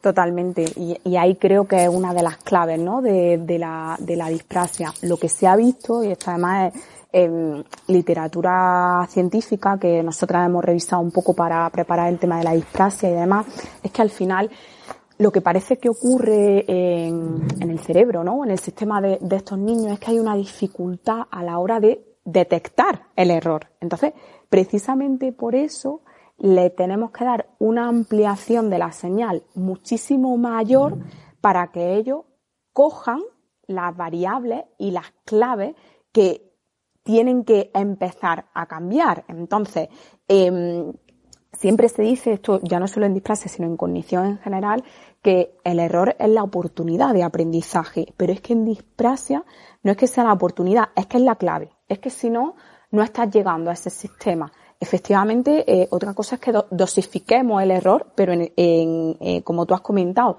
pero en el caso de los niños con disprasia, la dosificación del error tiene que ser, eh, como, como dice por ejemplo la literatura científica, tiene que haber una discrepancia muy elevada entre la entrada y la aferencia que se genera en el niño para que ellos lleguen a detectar y a poder generar cambios, porque si no ellos como que siguen pues en ese run run donde no dinamizan, donde no generan un patrón distinto, porque efectivamente ese sistema no, no está cogiendo la, la señal que le está dando el entorno, ¿no? No está, no está cogiendo como la, la detección de equivocación o, o de que esto no me está funcionando. Entonces, precisamente desde el entorno, lo que nosotros tenemos que hacer, y por ejemplo nosotros en clínica lo hacemos porque esto lo tenemos muy claro, es amplificar mucho la señal, la señal del error. Y ahí entonces ellos lo detectan. Y dicen, ah, vale, entonces claro, a lo mejor, pues yo qué sé, si estamos jugando al baloncesto, pues no podemos jugar desde una distancia medio normal, porque a lo mejor ellos siguen tirando eh, igual, a lo mejor decimos, venga, pues es que tenemos que ponernos súper lejos para que tú te des cuenta de que es que ahora tienes que tirar más fuerte, ¿no? Antes a lo mejor lo que estabas haciendo era tirar eh, muy flojito, pero la distancia en la que estábamos toda, no te permitía detectar las variables del entorno por las cuales a lo mejor nosotros, digamos, entre comillas, sí estábamos viendo que ese disparo no estaba llegando a la canasta. Pero entonces, eh, como nosotros ya sabemos cómo funciona esto, ¿no? Pues lo que hacemos es, venga, vamos a ampliar, ampliar mucho esa señal de error y ahí el niño es donde empieza a coger clave para comenzar a generar cambio en su sistema. Qué maravilla, yo, y además yo creo que ya se nos está yendo el tiempo un poco, porque teníamos pensado que esto durara en torno a una hora y cuarto y ahora ya abrí un poco las preguntas y tal. Pero yo me quedaría con el hecho de que una neuropsicóloga diga cuando estamos jugando al baloncesto, que me parece maravilloso, de verdad, es ¿eh? como, como no, no es cuando estamos ahí haciendo la figura compleja de rey infantil, ¿no? Es como, no, vamos, estamos jugando al baloncesto y estoy trabajando la cognición a, través de, del baloncesto, ¿no? Entonces, pues yo creo que eso es, es maravilloso y, y quizá pues sea como, como un cierre magnífico para esta entrevista. Así que si os parece, como tampoco tenemos una duración determinada, yo no quiero que esto resulte muy pesado, aunque yo se me está pasando volando y, hay mil cosas que podríamos seguir comentando y tal, pero yo creo que para una primera sesión eh, siempre dicen que lo bueno sí breve, dos veces bueno, pues abriría un poquito las intervenciones, tanto a Ana, Araceli, Carolina que estáis por ahí abajo, si alguien quiere subir, eh, yo sé que, que a lo mejor pues estáis escuchando esto solo en modo radio, pero tenéis toda el, vamos, estáis más que invitadas, podéis levantar la mano e intervenir. Entonces, si os parece, vamos a, cerrar un poco la entrevista más, más formal, aunque no ha tenido mucho de formal, y, yo creo que, ha sido bastante dinámica así en el sentido de que hemos hablado de muchas cosillas. Y, abro un poquito el turno, porque por ejemplo Cedric, pues no sé qué opina, me gustaría, yo qué sé, Cedric, cuéntanos algo, o, Modesta que está por ahí, no sé. Venga, Cedric, lánzate. Pues Sí que quería preguntar en realidad porque eh, sí que habíais comentado, eh, sobre todo en los niños en el entorno escolar, habíais comentado que lo ideal es, por supuesto, meter algo más de variabilidad eh, para el aprendizaje de cualquier tarea, ¿vale? Y, mm, y claro, no habíais mencionado en, ningún momento antes la monitorización, cómo había que hacerla, porque entiendo también que los niños, por mucho que el sistema a lo mejor no, no fomente esa exploración del entorno, eh, ya lo harían ellos de por sí, sin que a lo mejor el sistema lo favorezca. Y claro, obviamente si hay un problema en el aprendizaje, no entendía muy bien tampoco cómo, cómo se podía hacer esa monitorización y ese, digamos, ese aprovechamiento ¿no? de esa exploración que ellos mismos pueden hacer. Eh, pero vale, cuando lo has explicado y después que has comentado, eh, cómo maximizar, digamos, ese, ese error que llegan a, que no pueden llegar a detectar a lo mejor, para, digamos, que ellos mismos vayan encauzando el aprendizaje y lo hagan, lo vayan optimizando, digamos. No sé si me he quedado un poquito con, con la idea, si es esa. Sí, sí, sí, sí, total, totalmente. Es decir, al final, obviamente esto eh, también hay que ver eh, la dosis, el tipo de tarea a la que enfrenta, ¿no? Pues yo, por ejemplo, he puesto el ejemplo del baloncesto porque mm, a este niño pues le gusta, ¿no? Eh, jugar pero cuando estás con otras cosas, pues a lo mejor tipo mm, zapatos, cuando nos los quitamos para empezar la sesión o cuando estás haciendo algo de escritura o lo que sea, efectivamente lo, que tú tienes que presentar siempre es como una discrepancia muy alta y un feedback muy elevado y una saliencia eh, también eh, muy, muy alta, ¿no? Para que el niño comience a detectar y efectivamente a autogenerar por él mismo otras opciones de acción, ¿vale? Que esto, pues bueno, hay ahí también teorías muy interesantes que hablan, pues, de, por ejemplo, el estado basal de estos niños a nivel cerebral, pues a lo mejor un estado de ruido, digamos, a nivel de ondas cerebrales, que ese ruido pues sería un poco el que, está, eh, el que estaría haciendo que mm, no se esté permitiendo leer esa, eh, esas señales de monitorización que ofrece el entorno en condiciones normales. Entonces, por eso necesitan como elevar lo que les dice el entorno y tener una mayor saliencia para que ellos empiecen a autogenerar, porque efectivamente eh, una monitorización externa, eh, pues mm, me entra por un oído, me sale por el otro y en el sistema nervioso es que ni eso ni, ni hace cosquillas, ¿no? Entonces, eh, efectivamente la, la cosa iría un poco por ahí. Claro, porque además, eh, teniendo en cuenta que este déficit de automatización, según la última teoría, también tiene un asentamiento muy parieto-basal, ¿no? Lo que comentábamos antes, el aprendizaje en ganglios basales sabemos que se basa principalmente en la saliencia emocional en cuanto a, la meta, en cuanto a la recompensa, ¿no? Y sabemos que el alimento de los ganglios basales son patrones de movimiento que, nacen desde las cortezas frontales, pero también toda la referencia sensitiva que se, que se recibe ya tanto de forma primaria por vía talámica como también desde elaboraciones más parietales. Entonces, yo creo que eso sí tenemos que tenerlo claro incluso por el sustrato neuroanatómico, es decir, si no hay una activación de esos sistemas basales a partir de bucles que incorporan el movimiento y que incorporan el error, evidentemente tú no vas a entrenar esos sistemas para que puedan generar automatización. Entonces, hay que tener muy claro un poco, creo, lo que decía Paula, de una cosa es la monitorización externa vía verbal, vía como más eh, reglada, cerrar mucho la tarea, al final disminuye mucho tanto la significación emocional del aprendizaje, que eso es clave en la automatización. Nosotros solo automatizamos cosas que tienen un significado, una ganancia desde el punto de vista de la meta del movimiento. Entonces, claro, yo creo que es clave eh, lo que se está comentando de la discrepancia, de cómo, primero, tú tienes que plantear actividades que tengan esa saliencia emocional, esa afinidad, esa, eh, al final ese, esa garantía de dopa, como se dice por ahí en algunos artículos en inglés, ¿no? Como que llegue la dopamina y le pegue el sello de, le dé el sello como de la entrada a la discoteca, ¿no? De decir, eh, toma, esto es importante, y luego también aumentar la discrepancia entre la dificultad y la consecución, lo que ayuda mucho es a generar también conciencia, aunque sean automáticos, y es un poco una paradoja, ¿no? Conciencia automática, podríamos decir, pero bueno,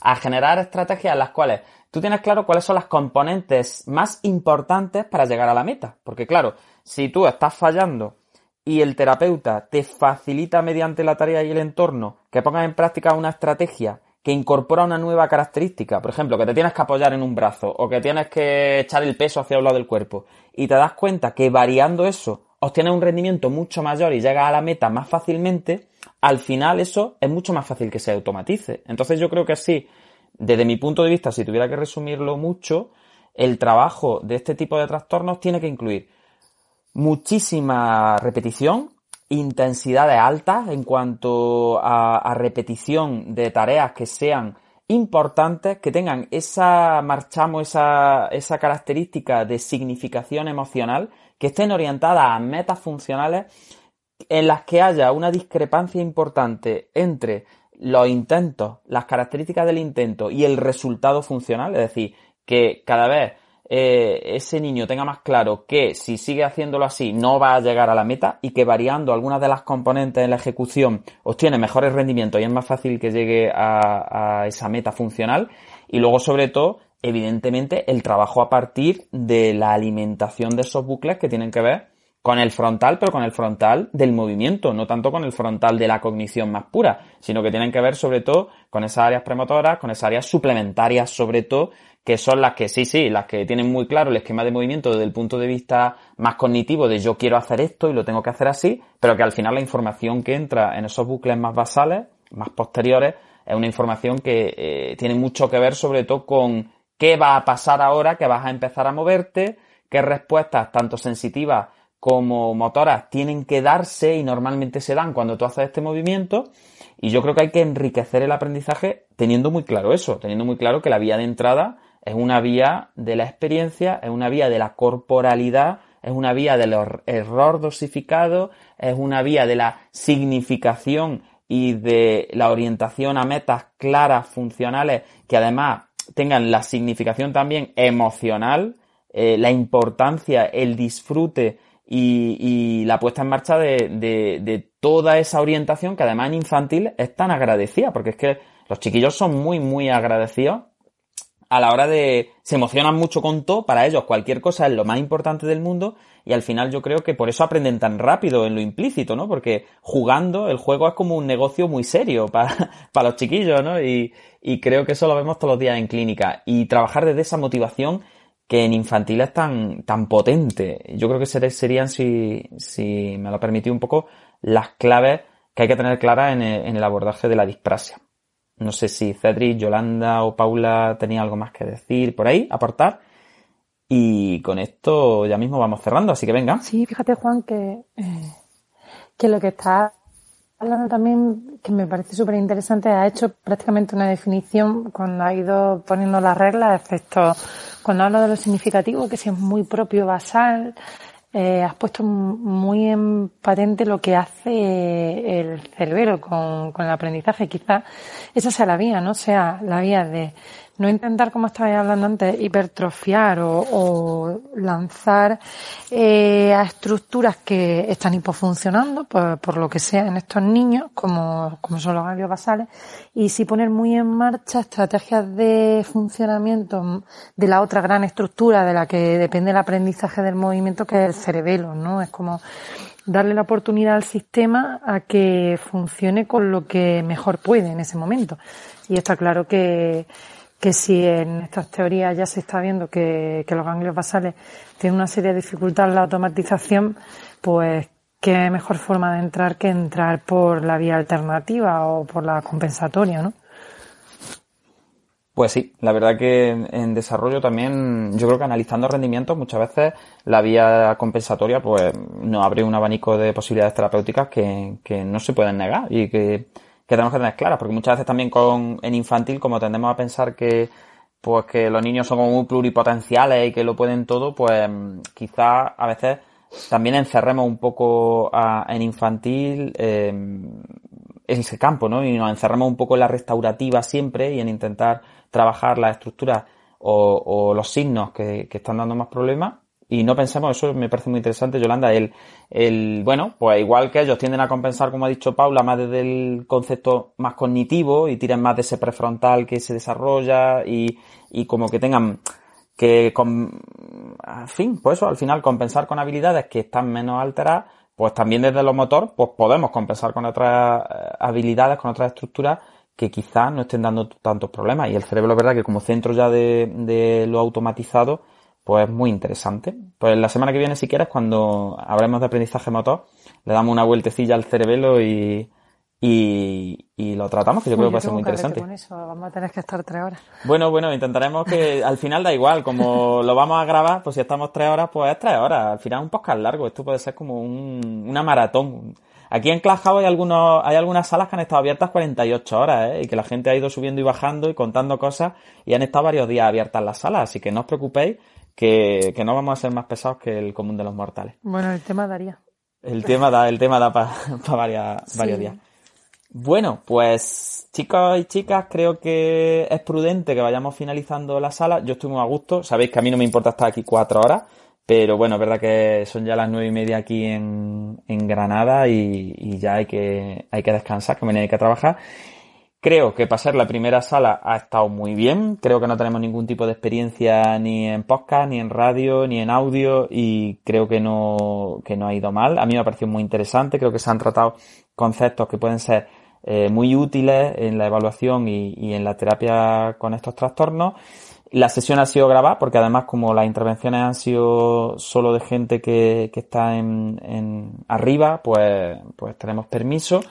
Y bueno, si os parece interesante me podéis escribir y, la ponemos por ahí a disposición de algún servicio de podcast o, las ponemos en la página web de la fundación o lo que sea, evidentemente abiertas pues para que todo el mundo pueda repasarla y escucharla. Lo bueno que tiene el audio es eso, que mientras vas en el coche o mientras estás por ahí limpiando o haciendo cualquier cosa, pues puedes estar escuchando a, a Paula hablando sobre disprasia, que, que, siempre pues anima, anima el cuerpo. Así que, chicos, yo creo que vamos a dejar ya que Paula cierre. Eh, si queréis, Cedric, Yolanda, hacer, o Mode, que está por ahí también, o cualquiera de los que está ahí abajo, Clara, Ana, Araceli, es decir, hacer cualquier aportación y cerrar un poquillo. Paula, no sé qué, ¿con qué cerrarías? ¿Qué, qué nos dirías para pa terminar? Pues yo, a lo mejor mi propuesta de cierre eh, sería eh, el viaje que hace la disprasia eh, por el cerebro, em, que sería un viaje que implicaría un poquito todo lo que hemos ido hablando, tanto a nivel neuroanatómico como a nivel funcional, y yo creo que a lo mejor ahí se puede entender un, poco y, y, englobar todo lo que hemos dicho en, en este rato y es que efectivamente hay unas vías cerebelosas que se encargan de una coordinación, de un control, de una ejecución del movimiento que están ahí aferentando y alimentando un poquito, pero que luego esto requiere de una elaboración mayor que viajaría hasta un parietal a través de esas vías dorsales que hacen ese procesamiento visoespacial, visoconstructivo de, del entorno y que por lo tanto ayudan a predecir la acción, a dinamizar el movimiento eh, y luego como eso se llevaría a automatización, que en el caso de la disprasia en toda esta vía habría una disfunción, ¿vale? Pero eh, las vías que están implicadas después de ese parietal efectivamente luego viajarían a ganglios basales eh, donde las funciones que estarían inmiscuidas serían las de esa iniciación y aprendizaje de, de los movimientos. Luego, como eso también se comunica con efectivamente esa área eh, frontales que tú has comentado suplementarias, ¿no? Que al final son tan importantes para, para la planificación motora, además de cómo luego todo eso reverbera eh, con todo el componente frontoparietal, atencional, de esfuerzo, en fin, habría aquí algunas cosas que, también ¿no? estarían inmiscuidas. Y creo que este viaje cerebral nos puede dar la base para comprender cómo lo que hemos terminado concluyendo de que la clave en el abordaje de la disprasia tiene que ser dar eh, u ofrecer una variabilidad dosificada a los niños, pero no pedirle la precisión y no pedirle el, eh, el encajonarse, digamos, sino que ellos necesitan eh, una variabilidad dosificada con un error también y una tarea adaptada y dosificada, pero siempre en la búsqueda de una discrepancia más elevada a lo que normalmente estamos acostumbrados eh, y que eh, esa discrepancia la detecten ellos, es decir, que ellos mismos sean los que eh, detecten la discrepancia entre lo que ellos han generado y lo que la tarea y el entorno le, le, estaría pidiendo, ¿vale? Entonces, al final, lo que ahí conseguimos es un mayor beneficio en ese sistema de, de aprendizaje de la acción del que hemos venido hablando en este ratillo. Yo con eso sería con lo que cerraría. Pues muchas gracias, Paula. Yo creo que ha quedado claro. Creo que al final no teníamos ningún guion en, la entrevista y creo que que yo qué sé, a mí me ha resultado muy interesante, de verdad, el planteamiento y creo que, que ha quedado bastante claro, dentro de lo clara que puede quedar la disprasia, que yo siempre digo que, que, podemos estar 15 años hablando de esto y posiblemente no lo tengamos claro. De hecho, hay por ahí autores que la quieren quitar de en medio a la praxis como función cognitiva, hay otros que dicen que no, que es la reina de las funciones cognitivas, y entonces en ese, en ese entorno, ¿no? En ese, en ese límite entre la vamos a quitar de en medio o la vamos a coronar como, como la reina de las funciones, pues ahí estamos los demás intentando. Yo le tenía mucha manía al dominio práctico, siempre lo he dicho, como, como fisio, porque me resultaba como muy misterioso. Y, y bueno, a fuerza de hacer desaprendiendo la praxia, yo creo que, que, ya casi que le tengo un poquillo más de cariño. Pero creo que, que lo has explicado maravillosamente y que ha sido un, un inicio estupendo para el club de neurofisioterapia y, y ya está. Y hemos estado aquí como entre colegas y, y ha sido maravilloso, de verdad. Así que bueno, no sé si Cedric y Yolanda quieren aportar algo y finalizamos. Nada, ha estado genial, la verdad, Paula. Muchas gracias. O sea, ha quedado muy claro. Yo nunca, la verdad es que nunca he trabajado con ningún niño con dispraxia y uh, no me puedo imaginar. Sí que he visto adultos apráxicos, pero no, no me puedo imaginar esa, ese tipo de alteración. Y, pero bueno, lo has dejado súper claro, la verdad, tanto el abordaje, tanto en la evaluación como como en, podo, en cómo poder enfocar esa, esa recuperación y ese aprendizaje, favorecerlo. Estupendo, pues, mira. pues muchas gracias. Yo la verdad que si hemos estado un buen rato y hemos entendido así cosillas claves, mm, de verdad que muchísimas gracias por la invitación y por haber participado todo. Bueno, chicas, pues Yolanda, no sé si estás por ahí o estarás amamantando o cualquier cosa. Ah, estás por ahí, vale. Pues ya está, cuéntanos lo que sea y finalizamos. Pues no, que me parece muy guay que hayamos empezado el club con esta eh, con esta temática porque creo que, que pone un poco las bases de lo que siempre pensamos, ¿no? Sobre que el movimiento y el sistema nervioso al final no es dominio de ninguna profesión en sí, sino que al final el equipo transdisciplinar y una disciplina eh, nos, eh, amamantamos, ¿no? Como tú decías, o nos nutrimos de, de las otras porque el sistema nervioso es un sistema muy complejo y el movimiento, la emergencia del movimiento también. Y creo que al final es, lo guay, ¿no? El poder compartir, eh, pues en este espacio también que, da pie a que tanta gente pueda participar. Eh, y que todos podamos aportar para entender un poquito más luego la clínica diaria, que es lo realmente interesante. Estupendo. Pues si queréis nos vamos despidiendo. Si os digo que como miembro y miembras y miembros de, del Club Neurofisioterapia, eh, estáis invitados a, organizar todas las salas que queráis. Es decir, nosotros hemos puesto la sala semanal, eh, los miércoles a las 8, en las que iremos haciendo entrevistas, iremos tratando temas pues como el de esta tarde, ¿no? La semana que viene estamos con Yolanda hablando de aprendizaje motor, dentro de dos semanas estaremos con Manuel Quintero hablando sobre signos de alarma en, en neurodesarrollo, ¿no? Siguiendo un poco la estela de, de los seminarios de la Fundación AISE. Eh, pero evidentemente cualquier persona que quiera abrir una sala sobre, pues mira, vamos a hacer una revisión de un artículo, me he leído este libro y quiero hacer una mesa redonda, eh, vamos a hacer una sala sobre pacientes que puedan intervenir y preguntarle a los neurofisios eh, sobre su trabajo. Vamos a hacer una sala sobre pacientes, no sé qué, vamos a tratar monográficos sobre enfermedades y vamos a hablar sobre signos clínicos, evaluación y tratamiento de fisioterapia o en transdisciplinar de distintas, en fin, que esto está abierto a todo, que yo creo que el, club tiene que ser un instrumento pues para hacer cosas como las que hemos hecho esta tarde, distendidas, eh, con profundidad, con rigor, pero a la vez pues sin quitándonos todas las tonterías, ¿no? De, de intentar ser como muy formales y muy serios y, y posturear mucho. Entonces yo creo que que es importante que tengáis claro eso, que esto está abierto a que se organice todo lo que queráis. Incluso de vez en cuando podríamos hablar con algún fisio de trauma también. No pasa nada. Yo creo que tenemos que, tendremos que aceptar que hay variabilidad en el mundo de la fisioterapia y, y no pasa nada. Les podemos, podemos dejar hasta que entren los fisios de trauma al club. Así que bueno, eh, os agradezco una vez más. Todo aporta. Todo aporta, por supuesto, por supuesto. Eh, os agradezco una vez más vuestra participación. Si lo habéis visto interesante, pues recomendarlo. Por ahora ya sabéis que solo está disponible en iPhone y en iPad, pero eh, pondremos las grabaciones eh, por ahí colgadas en algún sitio. Y nos vemos por lo pronto el miércoles que viene, si no surgen antes, a las 8 en, en Neurofisio Club y, y con Yolanda hablando de aprendizaje motor, que puede estar muy guay. Así que muchas gracias a todas. os dejo descansar y abrimos la sala, abrimos el Club Neurofisioterapia en Clubhouse. Esperamos que estemos muchos años y que, y que haya muchos programas y poder ir construyendo juntos, pues, este ratillo de, de audio, ¿no? Que creo que, que, bueno, que tiene también su puntillo, ¿no? Que es un poco como así más íntimo, más... Está guay, está guay. Así que, pues ya está. Simplemente nos vemos la semana que viene y muchísimas gracias de verdad. Así que hasta luego.